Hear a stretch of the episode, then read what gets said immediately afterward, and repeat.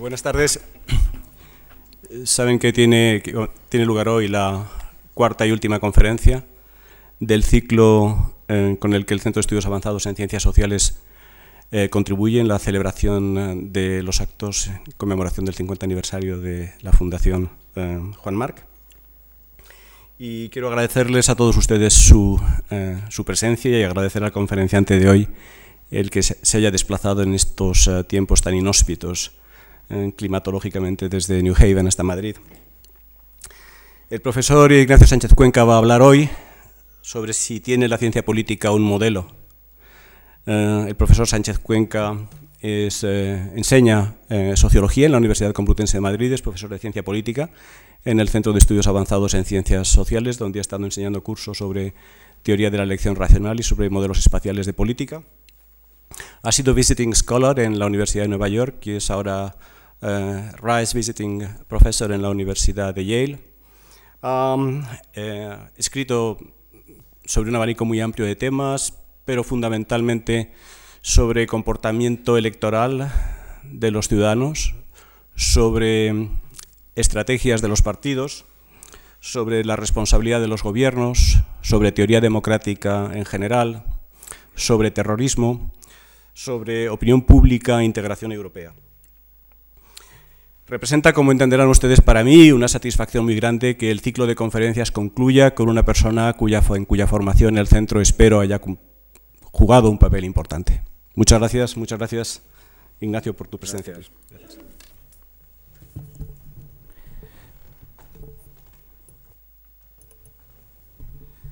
Gracias. Nuestra disciplina apesta metodología. Estas palabras, sorprendentemente, las escribió Max Weber, quien, como bien se sabe, padecía una pasión irrefrenable por la metodología. Buena parte de su mejor obra, y quizá la que mejor haya perdurado, está dedicada a los problemas de fundamento. Su voracidad era de tal magnitud que cuando se publicó en 1906 un libro metodológico de un oscuro historicista alemán, Rudolf Stammler, Weber no pudo resistirse y preparó una reseña crítica de más de 130 páginas. Weber entendía que las ciencias sociales solo podrían avanzar mediante el estudio de hechos empíricos. Y sin embargo, no pudo dejar de atender problemas de corte más filosófico que la saltaban de continuo cuando profundizaba en las cuestiones sustantivas que más le interesaban, sobre el poder, el Estado o la religión. Esta tensión entre la reflexión metodológica y la investigación sustantiva nunca ha desaparecido del todo en las ciencias sociales. No se da solo en la sociología se detecta igualmente en la psicología, en la antropología, en la ciencia política, en la historia e incluso en la economía. Ni el paso del tiempo, ni la profesionalización e institucionalización creciente de las ciencias sociales han conseguido eliminar por completo cierta desazón sobre la naturaleza última del tipo de conocimiento propio de las ciencias sociales. Es cierto que ya casi nadie experimenta las dudas metodológicas con la pasión de Weber, quien en muchos sentidos fue un pionero y hubo de enfrentarse a la enorme tarea de poner los cimientos de la sociología y la ciencia política contemporáneas. Hoy más bien los investigadores se acomodan, casi por una cuestión de carácter, a algunas de las varias corrientes metodológicas que dominan las ciencias sociales. Se constituyen así lo que Althusser llamó, con una expresión muy gráfica, filosofías espontáneas de la ciencia. Estas filosofías solo salen a la superficie y se hacen explícitas cuando se produce una crisis en los fundamentos. Las razones por las que las ciencias sociales están siempre contaminadas por un debate filosófico de fondo son muy complejas y no las voy a tratar aquí. No creo, en cualquier caso, que el científico social tenga que preocuparse demasiado por las cuestiones metodológicas mientras se sienta a gusto con el tipo de investigación sustantiva que realiza. Weber, en el fondo, tenía razón al atribuir un efecto paralizante a la discusión metodológica. No obstante, una cierta perspectiva filosófica resulta imprescindible si nos, proponemos repasar la errática evolución de las ciencias sociales, pues dicha evolución es, en cierto modo, resultado de los cambios que han ido produciéndose en estas filosofías espontáneas. Esto es especialmente verdad en el caso de la ciencia política, que tiene, si se me permite la expresión, muy poca dignidad epistemológica, además de muy mala reputación social. Como voy a proponer a continuación, la ciencia política no tiene entidad propia desde un punto de vista metodológico y su desarrollo histórico en estos últimos 50 años puede entenderse como el producto de las diversas aproximaciones que ha realizado a diferentes disciplinas y de las diferentes tensiones que han surgido en cada caso. La ciencia política ha intentado hermanarse con la psicología social, con la sociología, con el derecho, con la historia, con la antropología, hasta con la teoría de sistemas, buscando en cada caso un modelo que sirviera para dar forma a la disciplina. En los últimos 20 años, por utilizar un número redondo, ha habido un intento serio por fusionarse con la economía. De hecho, las fronteras entre economía y ciencia política se han ido desdibujando con el paso del tiempo. La teoría de la elección racional es hoy un continuo que parte de la teoría económica del consumidor y llega hasta la formación de gobiernos de coalición. La colonización de la ciencia política por la economía ha sido extremadamente fructífera, pero plantea algunos problemas serios que me hacen pensar que no se ha alcanzado una solución del todo satisfactoria y que la teoría de la elección racional no supone, para bien o para mal, el final de las zozobras metodológicas de la ciencia política. He dividido esta conferencia en tres partes. En la primera expongo el problema fundamental de la ciencia política, a saber, la falta de un ángulo propio desde el que analizar su objeto de estudio, la política misma. En la segunda ofrezco un breve enfoque, perdón, un breve análisis del enfoque económico de la política, que para muchos representa el momento de maduración definitiva de la disciplina. Y en la tercera presento algunas razones por las que creo que resulta imposible y también indeseable una asimilación metodológica completa de la ciencia política a la teoría económica. 1. ¿Es la ciencia política un saber propio? A primera vista, un problema importante de la ciencia política, aparte de que a sus practicantes les llamen politólogos, es que para muchos su objeto de estudio no tiene entidad propia, por más que se empleen términos como clivaje, realineamiento, equilibrios duvergerianos, estructura política de oportunidad, empresarios políticos, neocorporatismo, partidos políticos atrapalo todo, catch parties, e incluso partidos que hacen el salto de la rana, leapfrog parties. El principal inconveniente de todas estas expresiones es que se refieren a fenómenos y procesos que cualquiera puede observar. Resulta que los clivajes son conflictos de intereses, el equilibrio duvergeriano es el voto útil. Los partidos atrapalo todo son partidos que quieren ganar las elecciones, y así sucesivamente. La cosa se agrava cuando los politólogos concluyen solemnemente que los políticos son tipos que actúan en su propio beneficio o en el beneficio de sus partidos, que los ciudadanos tienen pereza a la hora de participar en los asuntos públicos, que partidos políticos los hay de muchas clases o que las instituciones son importantes. Para llegar a estas conclusiones, muchos pueden pensar, no hacen falta departamentos de ciencia política. Pero el principal problema no es que la ciencia política pueda ser entendida como sentido común expresado en jerga académica. Ojalá hubiera algo más de sentido común en la ciencia política. El principal problema, a mi juicio, consiste en que no está claro que el objeto de estudio, la política, sea esto lo que sea, defina o perfile un saber propio. ¿Qué es exactamente lo que debe explicarse sobre la política? Las preguntas relevantes están claras. ¿Cómo funcionan las democracias? ¿Cuál es la relación entre el gobierno y los ciudadanos? ¿Y entre un gobierno y la administración? ¿Qué efectos tienen las instituciones políticas? ¿Cómo interactúan los estados en la esfera internacional? ¿Cómo influye el desarrollo económico en el régimen político? ¿En qué consiste la competición entre partidos? ¿Cómo se organizan los ciudadanos para defender sus intereses? La lista de cuestiones es prácticamente inagotable. Resulta fácil detectar en todas estas preguntas un elemento genuinamente político. Lo que ya es más complicado es adivinar qué puede contar como una respuesta propia de la ciencia política, frente a las respuestas que puedan ofrecer los economistas, sociólogos, historiadores, psicólogos sociales o juristas. La economía analiza los problemas que surgen en el intercambio entre agentes, o incluso con mayor generalidad, los problemas de elección entre varias alternativas cuando hay escasez de recursos. La psicología estudia los procesos conductuales, cognitivos y emocionales de las personas.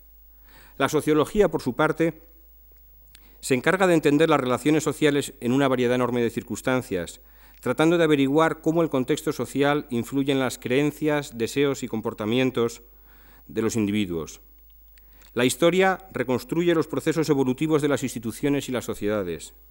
Y por último, el derecho nos informa sobre la estructura de las instituciones y las relaciones que éstas mantienen entre sí, delimitando sus competencias, derechos y obligaciones. ¿Cuál es la perspectiva propia que puede ofrecer entonces la ciencia política? Pensemos en una entidad política por antonomasia, los partidos políticos. El sociólogo nos explicará la relación entre los partidos que observamos en un país concreto y la estructura social subyacente. En función de cómo haya cristalizado el conflicto entre el campo y la ciudad, entre las clases sociales o entre distintos grupos étnicos o religiosos, iremos observando en cada caso una estructura distinta de partidos. El jurista nos ilustrará sobre la naturaleza específica de los partidos como instituciones, su encaje dentro del orden legal, sus reglas de funcionamiento, las funciones que desempeñan en el sistema, etc. Por su parte, el historiador se ocupará de rastrear los orígenes en el tiempo de los partidos, su génesis y posterior transformación. Si el partido en cuestión es duradero, se podrá reconstruir su desarrollo en paralelo a los cambios que van acumulándose en la sociedad. El economista, finalmente, considerará que los partidos son algo parecido a las empresas, que compiten en un mercado por atraer el mayor número de votos mediante la oferta de diversos programas políticos. El economista elaborará modelos formales de competición partidista y analizará las relaciones de intercambio entre el partido y sus clientes, los votantes. ¿Qué tiene que decir entonces la ciencia política sobre los partidos? ¿Cuál es el ángulo a través del cual se abre una perspectiva propia que no es la, del sociólogo, el historiador, el jurista o el economista? Una primera respuesta posible consiste en apelar a la perseverancia y exhaustividad del politólogo, que armado de paciencia se dispone a saber más que ningún otro científico social sobre los partidos políticos. El politólogo se dedicará a tareas que ninguno de los otros especialistas se plantearía. Contará con sumo cuidado el número de partidos en cada país. Los clasificará según los más diversos criterios, en función de su ideología, de su origen histórico, de su estructura organizativa, de su éxito electoral, hasta perfilar distintos sistemas de partidos en cada país. Y luego, por supuesto, clasificará los sistemas de partidos resultantes. Hay partidos de cuadros, partidos de masas y partidos cártel. Hay partidos grandes y pequeños. Hay partidos muy cohesionados y otros muy divididos. Hay partidos que surgen en el Parlamento y hay partidos que surgen de otras organizaciones como sindicatos o iglesias. Hay partidos que por dentro son muy jerárquicos y hay otros que son muy democráticos. ¿Y qué decir de los sistemas de partidos? En la célebre clasificación de Sartori tenemos el régimen de partido predominante, el bipartidismo, el pluralismo moderado y el pluralismo polarizado. Este gusto por la taxonomía ha sido una constante en el desarrollo de la ciencia política. En cierta ocasión, Adam Cheborsky se refirió con algo de sorna al espíritu botánico de los politólogos. Las clasificaciones no solo se dan en el análisis de los partidos. Tenemos clasificaciones de los distintos tipos de transición de dictadura a democracia. Transiciones pactadas, transiciones revolucionarias, transiciones impuestas y transiciones por reforma. Hay también incontables clasificaciones sobre las diversas formas sociales y económicas del capitalismo, sobre el estado del bienestar, sobre los movimientos sociales, sobre los regímenes políticos, etcétera, etcétera. Por supuesto, no hay nada objetable en hacer clasificaciones. Solo que, como señalaron los filósofos de la ciencia en su momento, las clasificaciones adquieren valor analítico en la medida en que proceden de una teoría anterior, no en cuanto sustituyen o encubren la ausencia de dicha teoría. El problema de la ciencia política es que suele suceder lo segundo, es decir, que sus clasificaciones son un simulacro de explicación. No siempre es así. Por ejemplo, George Sebelis ha desarrollado recientemente una clasificación de las formas políticas a partir de su teoría de los jugadores con veto. Primero, desarrolla una teoría sobre la estabilidad política, es decir, sobre la dificultad de cambiar el statu quo, y luego la aplica para ordenar los sistemas políticos de acuerdo con este criterio de resistencia al cambio. En esencia, su teoría establece que cuantos más actores con veto haya en un sistema y cuanto más heterogéneas sean sus preferencias políticas, más difícil cambiar el statu quo. Un actor con veto es aquel cuyo consentimiento es necesario para que una decisión pueda ser adoptada. Desde este punto de vista, el hecho de que haya un gobierno de coalición formado por dos partidos tiene las mismas consecuencias que el que haya un sistema bicameral. En ambos casos hay dos actores con veto los dos partidos que componen la coalición o las dos cámaras del legislativo. Si a partir de esta idea tan sencilla se procede a ordenar los países, resulta que, frente a otras muchas clasificaciones habituales, Estados Unidos se parece mucho a Italia y muy poco a Gran Bretaña. Tanto en Italia como en Estados Unidos hay muchos jugadores con veto. Los múltiples partidos que componen las coaliciones en Italia, las dos cámaras legislativas, el presidente y la Corte Suprema en Estados Unidos. Dada esta multiplicidad de actores con veto, es muy difícil cambiar el rumbo de la política. De hecho, siempre flota una queja en estos países sobre la incapacidad del sistema para transformar las cosas. Por muy buena voluntad que tengan los políticos, la necesidad de llegar a acuerdos para formar coaliciones de gobierno en Italia, o la necesidad de encontrar un mínimo común denominador entre los intereses de las diversas instituciones en los Estados Unidos, hace que los resultados siempre queden muy por debajo de las expectativas suscitadas. Frente a estos dos países tenemos el caso británico, con gobierno de partido único y un parlamento a todos los efectos unicameral, donde cada gobierno puede cambiar el statu quo y llevar a cabo su programa sin apenas restricciones. El mismo criterio puede seguir aplicándose al resto de países. La clasificación de Chevelis tiene claramente valor explicativo, pues al tiempo que ordena los países, proporciona una explicación de por qué unos países son políticamente diferentes a otros. No obstante, los fundamentos de esta teoría no son estrictamente hablando ciencia política en estado puro, sino que más bien proceden de la elección racional. Se trata, en última instancia, de teoría económica aplicada al funcionamiento de las instituciones. Así sucede, por lo demás, con gran parte del institucionalismo contemporáneo. Es difícil dar con resultados irreductiblemente politológicos que no sean clasificaciones. Uno de los pocos resultados que acaso podría servir es la ley de Duverger. Duverger, en su libro sobre partidos, publicado hace algo más de medio siglo, introdujo, en medio de un farragoso análisis sobre la evolución y estructura de los partidos, su célebre ley, según la cual los sistemas mayoritarios producen bipartidismo. Y esto en razón de dos mecanismos. Primero, un mecanismo institucional que produce infrarrepresentación de los partidos pequeños. Y segundo, un mecanismo psicológico que hace que los votantes hagan voto útil, abandonando a terceros partidos en beneficio de uno de los grandes.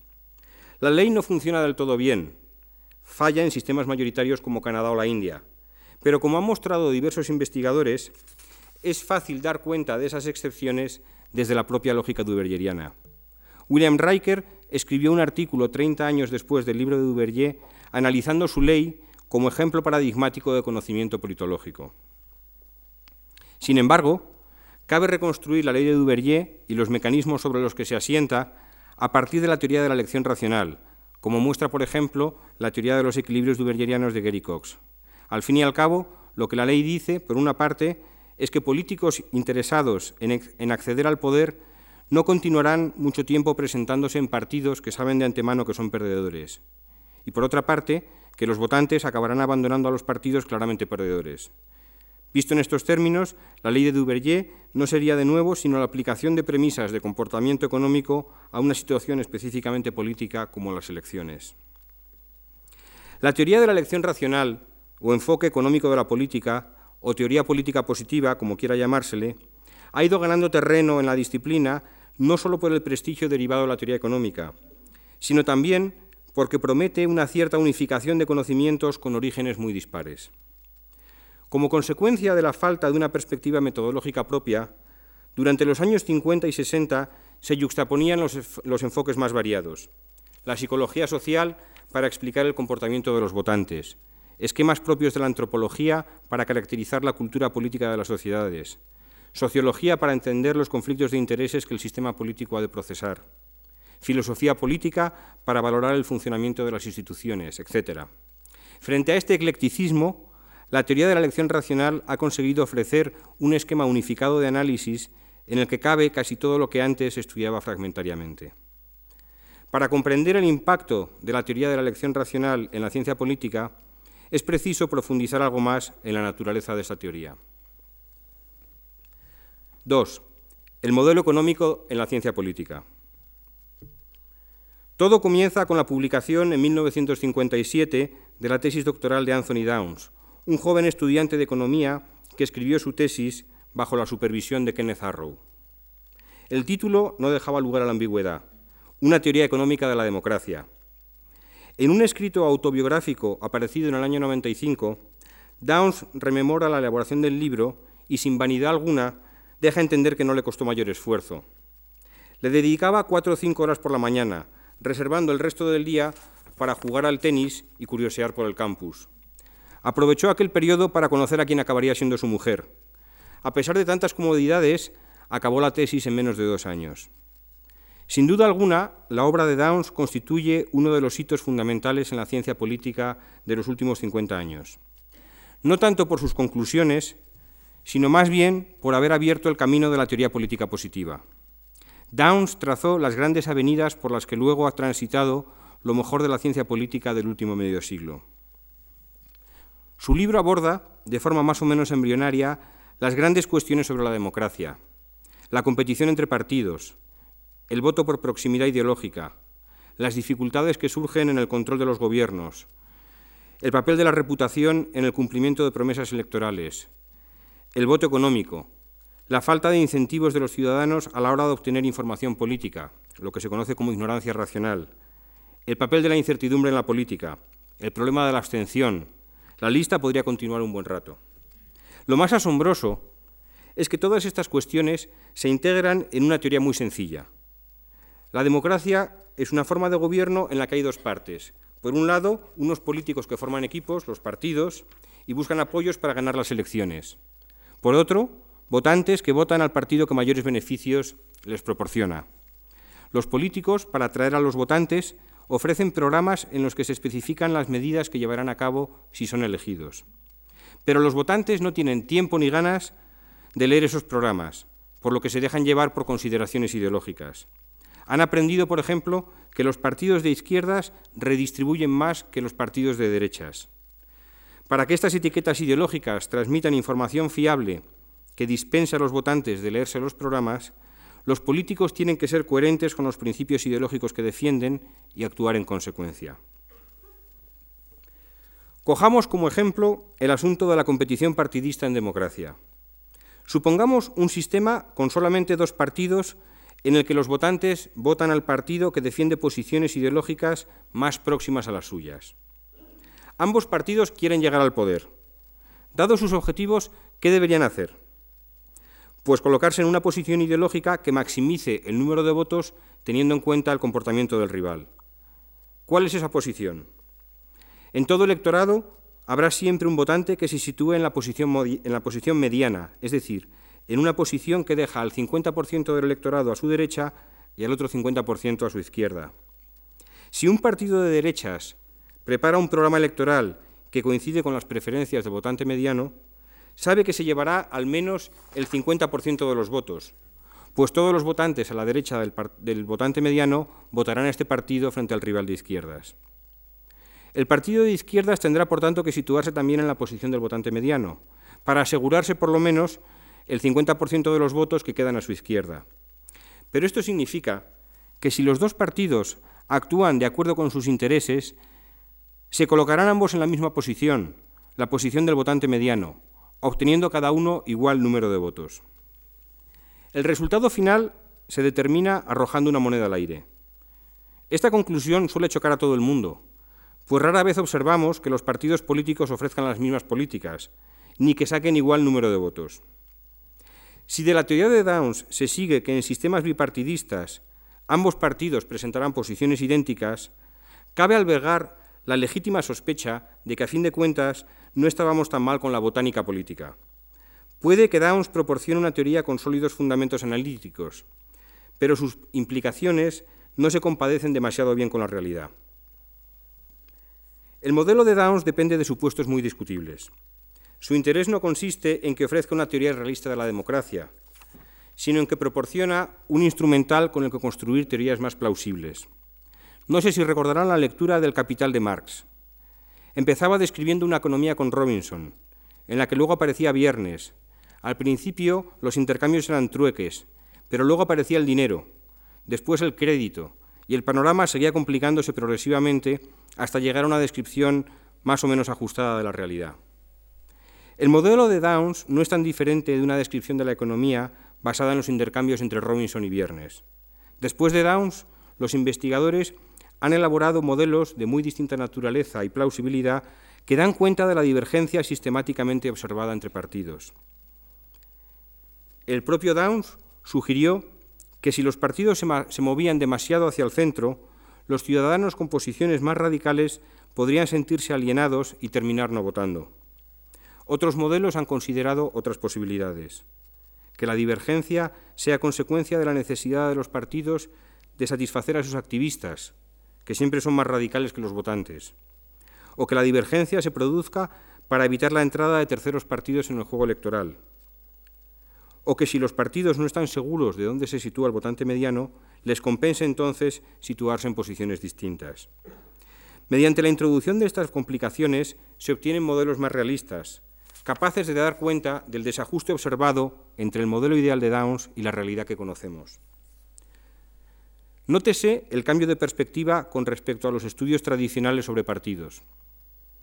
En lugar de clasificaciones, Downs parte de dos tipos de actores, partidos y votantes, con sus preferencias correspondientes, que interactúan según las reglas de la democracia. Dado ese punto de partida, deriva resultados, o como se dice técnicamente, busca estrategias de equilibrio, en las que todos los actores se encuentren en una situación en la que no pueden mejorar su bienestar o utilidad unilateralmente. A partir de estos equilibrios pueden derivarse hipótesis o pueden plantearse preguntas nuevas acerca de la adecuación del modelo a la realidad. Ahora no tenemos una teoría para los votantes y otra distinta para los partidos. Y ya no nos interesa saberlo todo sobre los partidos o sobre los votantes. Las preguntas relevantes vendrán definidas por los problemas que surgen a la hora de entender la conexión entre votantes y partidos. ¿Hasta dónde puede abarcar la teoría de la elección racional? ¿Cabe aplicar el tipo de enfoque que Downs puso en práctica a otros ámbitos de la política? En principio, no hay límites a la aplicación de esta teoría. Téngase en cuenta que no estudia solo el comportamiento de los agentes racionales, también abarca el análisis de las instituciones. Las instituciones adoptan dos posiciones distintas dentro de la teoría. A veces se plantea la cuestión de cómo explicar el establecimiento de instituciones a partir de los intereses de los actores. ¿Puede una democracia instalarse en un país productor de petróleo en el que el Estado obtiene sus rentas de la explotación de este recurso natural y no de los impuestos que graba a sus ciudadanos? ¿Por qué los gobiernos acatan las decisiones de los tribunales si estos necesitan del concurso del propio gobierno para llevar a cabo sus decisiones? Otras veces se plantea la cuestión contraria, a saber, cómo las instituciones afectan al comportamiento de los agentes. ¿Resuelven los bancos centrales los problemas de inconsistencia temporal de las políticas monetarias? ¿Garantiza mejor los derechos de propiedad un sistema de división de poderes? En cualquiera de los dos casos, las instituciones no escapan al modelo explicativo que se emplea en la teoría de la elección racional. En cuanto que comportamientos e instituciones pueden integrarse en un marco teórico común, contamos con una teoría general de la política. La ontología última de la teoría política positiva es muy pobre. El mundo político está hecho de preferencias, creencias y acciones por un lado, y de reglas e instituciones por otro. No hay mucho espacio para las idiosincrasias culturales o las tradiciones históricas. En cualquier lugar y en cualquier tiempo cabe aplicar la teoría política positiva siempre que podamos identificar en cada caso las preferencias de los actores y el medio institucional en el que actúan. A partir de esta ontología y con el instrumental analítico de la teoría económica, se aspira a desarrollar explicaciones de cualquier fenómeno político. Se trata de reconstruir mediante modelos el comportamiento político y las instituciones, suponiendo racionalidad a los actores. En la medida en que los politólogos intentan imitar la actividad de los economistas, procuran que sus modelos sean modelos matemáticos. Esto tiene ciertas ventajas en cuanto a rigor y precisión, y en ocasiones, cuando la formalización realmente tiene un valor añadido, se derivan hipótesis que en ausencias del modelo formal el investigador nunca habría sospechado. Me gustaría subrayar, sin embargo, que no considero que la teoría de la elección racional se reduzca a los modelos matemáticos de la política. Entiendo que esta teoría es algo más que un método y puede desarrollarse en distintas direcciones, unas formales o matemáticas y otras más narrativas. Hay libros cruciales en la teoría de la elección racional que apenas utilizan las matemáticas. Quizá el más profundo de todos ellos sea La estrategia del conflicto de Thomas Schelling, publicado en 1960, todavía hoy una fuente inagotable de ideas y conceptos para los problemas de negociación y seguridad. Lo que unifica los planteamientos diversos en la elección racional no es la formalización, con ser esta fundamental, sino más bien el elaborar unos supuestos comunes sobre el comportamiento humano y a partir de ahí generar implicaciones o hipótesis acerca de qué deberíamos observar en la política si dichos supuestos son adecuados. Los planteamientos de Downs no tuvieron mucho efecto en la disciplina hasta pasado un tiempo. Fueron necesarios otros varios impulsos similares. Cabe mencionar libros como El cálculo del consenso de James Buchanan y Gordon Tullock, La teoría de las coaliciones políticas de William Riker, ambos publicados en 1962, o La lógica de la acción colectiva de Mansur Olson, publicado tres años después, en 1965. De estos autores, el único que no era economista de formación era Riker, una figura crucial en la transformación de la ciencia política norteamericana hacia el modelo de la elección racional. La elección racional continuó siendo practicada por una minoría hasta finales de los años 70 y comienzos de los 80, cuando se inició definitivamente el proceso de implantación sistemática de la teoría política positiva, proceso que no ha culminado del todo y a cuyo desarrollo todavía asistimos. En Europa, la elección racional ha tenido una acogida mucho más fría, hasta el punto de que en la mayoría de los departamentos sigue haciéndose un tipo de ciencia política no tan distinto en cuanto a su base teórica del que ya se conocía hace 30 o 40 años. En España esta tendencia es incluso más acusada, si bien es necesario mencionar alguna excepción, entre otras la del Centro de Estudios Avanzados en Ciencias Sociales de esta casa, la Fundación Juan Marc, sobre cuya actividad no puedo extenderme mucho, pues al fin y al cabo trabajo aquí. Si bien me gustaría al menos dejar constancia de la labor de su director, José María Maraval, quien ha realizado una apuesta arriesgada y creo que admirable por formar investigadores capaces de llevar a cabo teoría política positiva de forma no tan distinta a como se hace al otro lado del Atlántico. Ahora bien, dicho todo esto, sería un tanto ingenuo considerar que la ciencia política ha conseguido su maduración definitiva como disciplina científica por el hecho de que muchos de sus mejores investigadores hayan decidido abrazar los planteamientos metodológicos de la teoría de la elección racional. Subsisten problemas importantes que impiden una conclusión tan halagüeña. A esos problemas me quiero referir en la parte final de esta intervención. Tres, los problemas de la elección racional en la ciencia política. Tres problemas voy a señalar a continuación.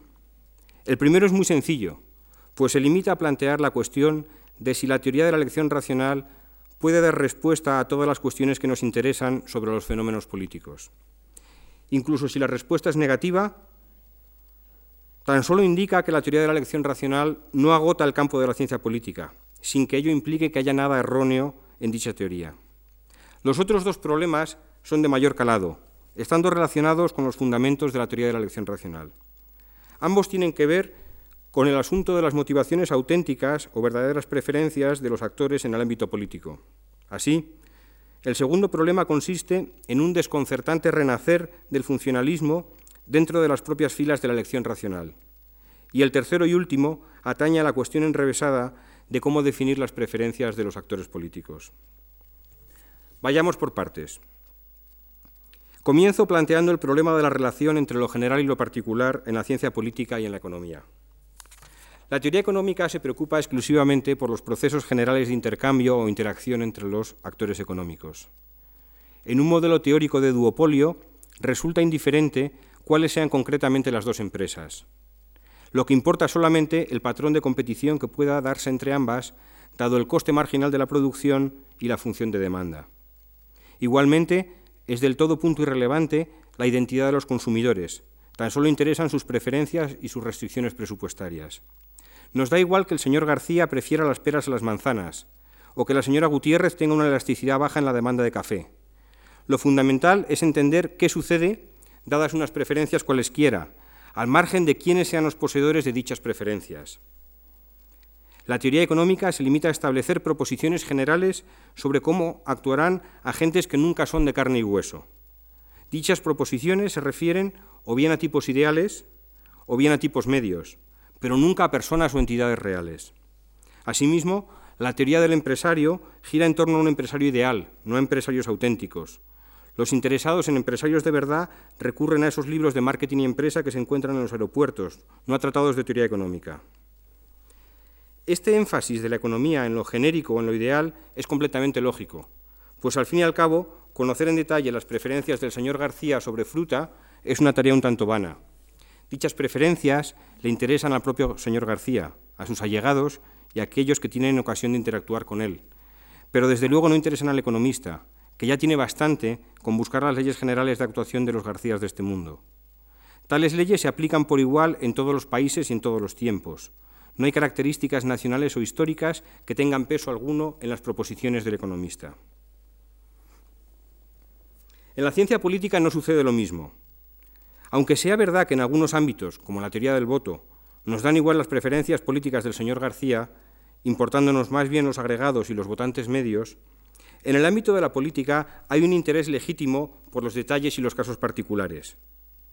Mientras que nos parecería algo ridículo, o por lo menos extraño, que un economista dedicase años de su vida a estudiar el corte inglés, todos entendemos que haya especialistas en el Partido Laborista, investigadores que conocen a fondo dicho partido, su estructura organizativa, su militancia, sus cambios ideológicos, sus políticas en el gobierno y su comportamiento en la oposición.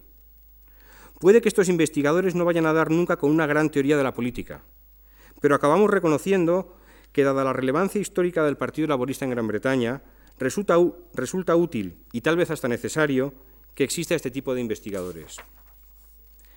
El politólogo tiene gran facilidad para ser seducido por su objeto de estudio, ya sea este el Partido Laborista, el Parlamento noruego, la Revolución Soviética, la Transición Española o la Corte Suprema de Estados Unidos. Es bien sabido que la política comparada ha estado dominada durante mucho tiempo por especialistas de área, por latinoamericanistas, europeístas, africanistas, etc.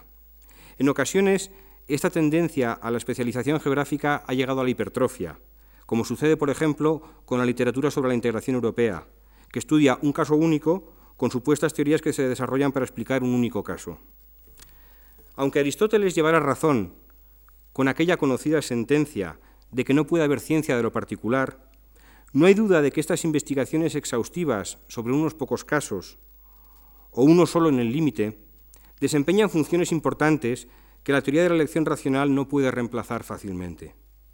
Satisfacen una legítima curiosidad intelectual, ayudan a tomar decisiones a los políticos en contextos que estos conocen deficientemente, e incluso pueden ser de gran importancia a la hora de formular hipótesis o entender la aplicación empírica de proposiciones teóricas generales. Lo más probable es que la disciplina quede dividida en estos dos grupos, a los que podríamos llamar universalistas o nomotéticos por un lado y particularistas o ideográficos por otro. Los primeros seguirán agitando la bandera de la elección racional, los segundos se arroparán con legados históricos, cultura política o estilos de toma de decisión. Seguramente quedarían bien en este punto unas palabras esperanzadoras sobre la posibilidad de tender puentes entre estos dos grupos, pero no me parece honesto. Sospecho que los dos grupos nunca aprenderán a llevarse bien. Sus aspiraciones son demasiado diferentes. Desde el punto de vista del paradigma científico, los nomotéticos se aproximan más al ideal que los ideográficos, pero los ideográficos pueden presumir de ofrecer un conocimiento más pegado a la realidad y más útil a efectos prácticos. Incluso si, como de verdad pienso, los nomotéticos producen un conocimiento más sólido y profundo que los ideográficos, harían bien los primeros en moderar algo su entusiasmo. Viene a cuento aquí el segundo de los problemas que quería discutir. Parece que algunos de los fantasmas contra los que luchó la elección racional en su primera fase regresan ahora, pero producidos por la misma teoría que se suponía que los combatía. A finales de los años 70 y comienzos de los 80 del pasado siglo, algunos de los académicos que participaban del, llamado marxismo analítico hicieron mucho por extender la teoría de la elección racional como garantía de individualismo metodológico frente al funcionalismo del viejo marxismo, del psicoanálisis, de la antropología social o de la sociología parsoniana. El funcionalismo supone que las acciones o las instituciones se pueden explicar por las consecuencias que tienen, al margen de si dichas consecuencias entran o no en los planes y expectativas de los agentes. Un ejemplo típico es la danza de la lluvia, cuyos practicantes creen sinceramente que a través de sus ceremonias van a conseguir traer el agua, cuando en realidad sus acciones las llevan a cabo para reforzar la cohesión social del grupo, o eso dice el antropólogo. Igualmente, el materialismo histórico considera que las instituciones que definen las relaciones de producción de un sistema económico existen porque promueven el desarrollo de las fuerzas productivas. El caso más extraño es el del psicoanálisis, donde hay siempre la sospecha de que algunas acciones intencionales no son sino resultado de los caprichos del inconsciente, ese misterioso demonio que todos llevamos dentro y que los psicoanalistas tratan de exorcizar. Las explicaciones funcionalistas, fuera del ámbito de la biología, en el que resultan plausibles gracias al mecanismo de selección natural, chocan con nuestras convicciones más básicas sobre la capacidad de actuar intencionalmente que tenemos los humanos. Introducen una sombra de duda sobre la gente, que puede actuar por motivos muy distintos de los que él considera que mueven su acción. El psicoanalista, el marxista, el antropólogo social o el sociólogo parsoniano son más listos que la gente, que no ve cómo su acción encaja en un entramado complejo del que no tiene noticia. El individualismo metodológico, promovido en primera instancia por Weber, desconfía de estas explicaciones ingeniosas y exige que la acción y los resultados de las acciones, las instituciones, sean explicados a partir de los deseos y creencias de los propios individuos, y no mediante instancias supraindividuales como las fuerzas productivas o la estabilidad social, o mediante fantasmales homúnculos como el inconsciente. Desde el individualismo metodológico, los fenómenos sociales son la consecuencia de agregar múltiples acciones individuales, cada una de las cuales se explica en función de las preferencias y expectativas de los agentes.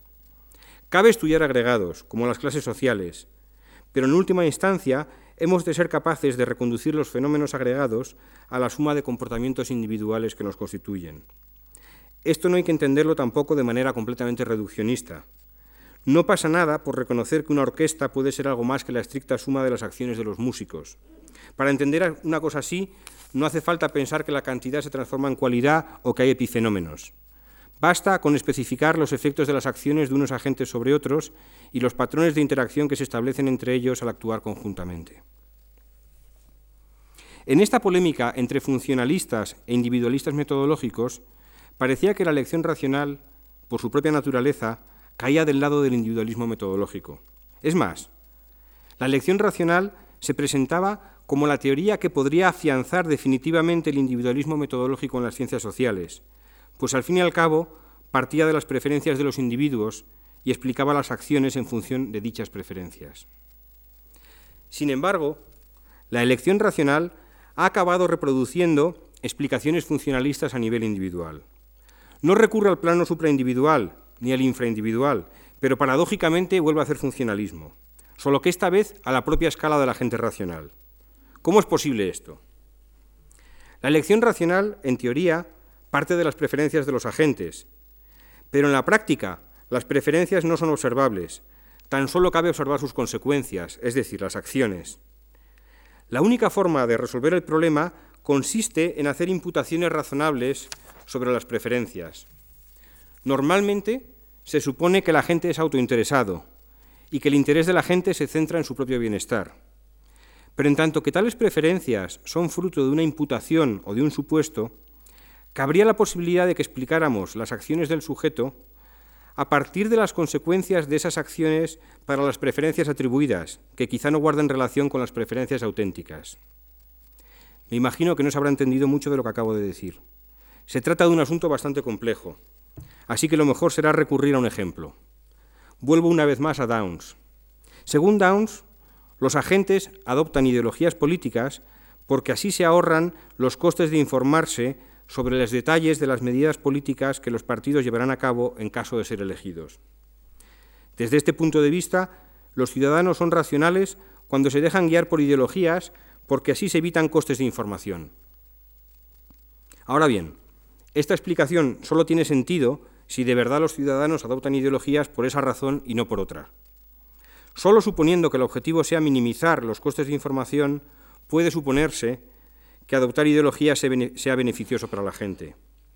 ¿Qué sucede si la gente mismo no ve la situación de esta manera? Lo más probable es que él nunca haya pensado que la ideología sea un atajo informativo, como se dice técnicamente. Supóngase una explicación alternativa. Podría pensarse que ocurre todo lo contrario, que gracias a que la gente desarrolla ideologías políticas, tiene razones para informarse.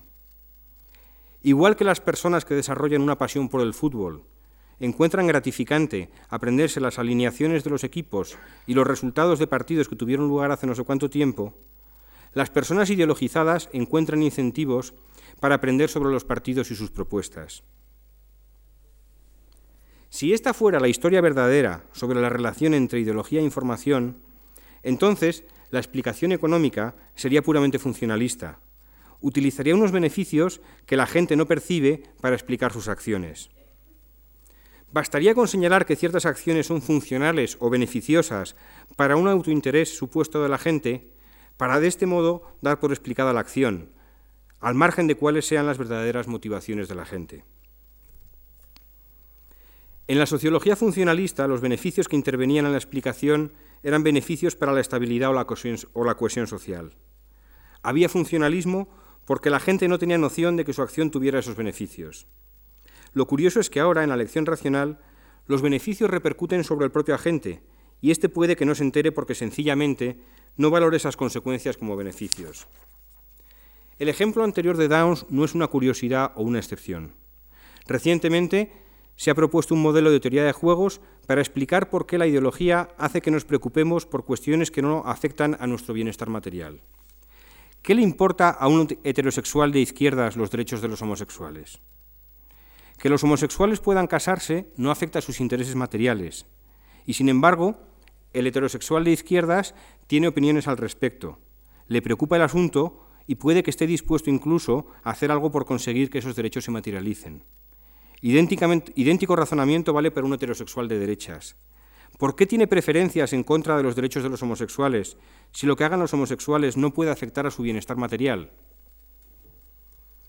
El teórico de la elección racional considera que este comportamiento no es coherente a primera vista con la idea de autointerés. Actuar por convicciones ideológicas supone en ocasiones hacerlo para beneficiar o perjudicar a otros. Pues bien, según el modelo antes mencionado, las ideologías son pese a todo racionales porque constituyen coaliciones de colectivos que benefician a dichos colectivos a largo plazo. Esos colectivos obtienen mayores beneficios a largo plazo si actúan de forma conjunta, según principios ideológicos, que si actúan separadamente. La ideología hace que las personas de un grupo se interesen por los intereses de las personas de otro grupo. Y si esa relación es recíproca, entonces la ideología cementa una coalición con resultados beneficiosos para las partes. Por tanto, en última instancia, la ideología no es sino una coalición de intereses materiales, aunque el heterosexual de izquierdas no se quiera enterar. Esto, se mire como se mire, es funcionalismo, incluso si se disfraza de elección racional. El funcionalismo racionalista ha penetrado con fuerza, sobre todo en el estudio de instituciones y organizaciones. Resulta que instituciones como el sistema de comités del legislativo americano existen porque mitigan los problemas de los ciclos de preferencias en los parlamentos. Sin dichos comités, la teoría predice que los políticos no tomarían decisiones coherentes y la política estaría dando bandazos continuamente. Puesto que sería en interés de todos, políticos y ciudadanos, evitar semejante inestabilidad, se establece esta institución del legislativo. Lo peor de este ejemplo de funcionalismo es que los beneficios se definen frente a una situación hipotética de la que no podemos saber nada, un mundo político sin instituciones que jamás ha existido. Son beneficios, por tanto, que la gente solo podría llegar a conocer si estudiara la teoría de la elección social. No es ya que no perciba los beneficios, es que para, percibirlos, primero tendría que convencerse de que la amenaza de inestabilidad política en un medio político sin instituciones resulta razonable. Ni los antropólogos más osados se atrevieron nunca a llegar tan lejos en el funcionalismo. Las raíces de este nuevo funcionalismo proceden del problema fundamental al que antes me he referido, a saber, que las explicaciones de la teoría de la elección racional se basan en las preferencias de los individuos pero estas preferencias son inobservables y han de ser imputadas por la teoría. Esto me permite conectar con el tercer, último y más grave problema que quería mencionar con respecto a la teoría de la elección racional. Esta teoría se empeña en imputar preferencias autointeresadas que no coinciden siempre con las auténticas preferencias de las personas. Se considera que las únicas preferencias que cabe imputar razonablemente son las del más estricto autointerés, pues de otra forma la explicación resulta demasiado sencilla, demasiado directa o incluso tautológica. No vale decir que alguien vota simplemente porque considera irresponsable no hacerlo. Se considera más profundo, da igual lo errado que resulte, suponer que la persona vota por minimización del arrepentimiento máximo que podría sobrevenirle si ganara por un solo voto el partido rival y esta persona no hubiera votado. Este ejemplo rebuscado no es una ocurrencia mía, se propuso en los años 70. Es importante entender por qué este problema es más grave en la ciencia política que en la economía. Volvamos al señor García y situémoslo en el mercado. Se propone comprar unos víveres. Dada la estructura institucional del mercado, nos da igual, a efectos de la explicación de su acción, que los víveres los quiera para comérselos con su familia o para enviarlos a algún país lejano aquejado por alguna desgracia. Teniendo en cuenta los precios, la restricción presupuestaria y la preferencia por los víveres, su compra será exactamente la misma en ambos casos. Tanto si es para él como si es para la gente del país lejano, tratará de comprar los mejores productos al mejor precio. Las preferencias últimas no constituyen información relevante para el mercado y en consecuencia no tenemos que entrar a precisarlas. Todo lo que nos importa es que quiera los víveres. No necesitamos saber para qué los quiere. Por desgracia, fuera del mercado las cosas son más complejas. En el mundo de la política no es irrelevante si un político solo busca el poder o tiene convicciones ideológicas. Hará cosas muy distintas si llega al poder en función de qué tipo de político sea. Podría pensarse que la necesidad de ganar elecciones neutraliza las diferencias en las preferencias de los políticos. Las elecciones vendrían así a desempeñar el mismo papel institucional que el mercado. De igual manera que el señor García quiere víveres o bien para comérselos él o bien para dárselos a los necesitados, el político podría querer votos o bien para disfrutar de las rentas del poder o bien para mejorar la sociedad. Por desgracia, sabemos que el voto es un mecanismo muy imperfecto de disciplinar a los representantes. Los políticos tienen un alto grado de autonomía, que utilizarán de manera muy diferente según las preferencias últimas que tengan. Por tanto, nos interesa saber qué clase de políticos son los candidatos que se presentan a las elecciones. No nos basta con saber que quieren ganar las elecciones para fiarnos de ellos.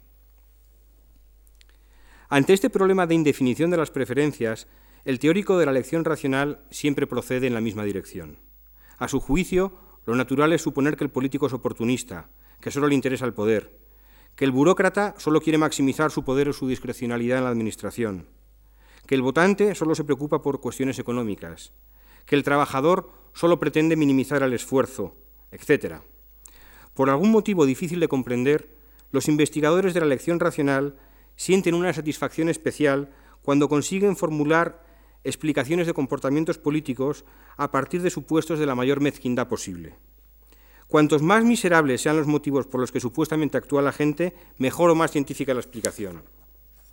Así, el mayor desafío para el teórico de la elección racional consiste en dar cuenta de comportamientos que en apariencia no se dejan reducir al autointerés estrecho. Si vemos que alguien asiste a una manifestación política, supondremos primero que acude porque regalan bocadillos, o porque si no va sus amigos hablarán mal de él, o porque en el fondo alberga grandes ambiciones políticas y quiere dejarse ver ante los demás. El egoísmo se lleva hasta el extremo, de forma que ante un terrorista suicida es más plausible suponer que se vuela por los aires para disfrutar de no sé cuántas vírgenes en un paraíso de ultratumba, que suponer que lo hace movido por convicciones políticas muy profundas que le llevan a dar su vida a fin de avanzar la causa en la que cree. Todo esto resulta, a mi juicio, algo disparatado, y es consecuencia de la desventaja de la que parte el politólogo frente al economista. El supuesto egoísta funciona, razonablemente bien en la esfera económica. Las preferencias de los agentes en el mercado son bastante prosaicas, aunque seguramente habrá empresarios preocupados por la democracia industrial, no parece desatinado suponer que en general los empresarios buscan maximizar los beneficios de sus empresas. Sin embargo, en la esfera política se dan cita toda clase de motivaciones, desde las más excelsas hasta las más miserables, desde políticos corruptos y sin escrúpulos hasta políticos sinceramente preocupados por el bien común y el progreso social.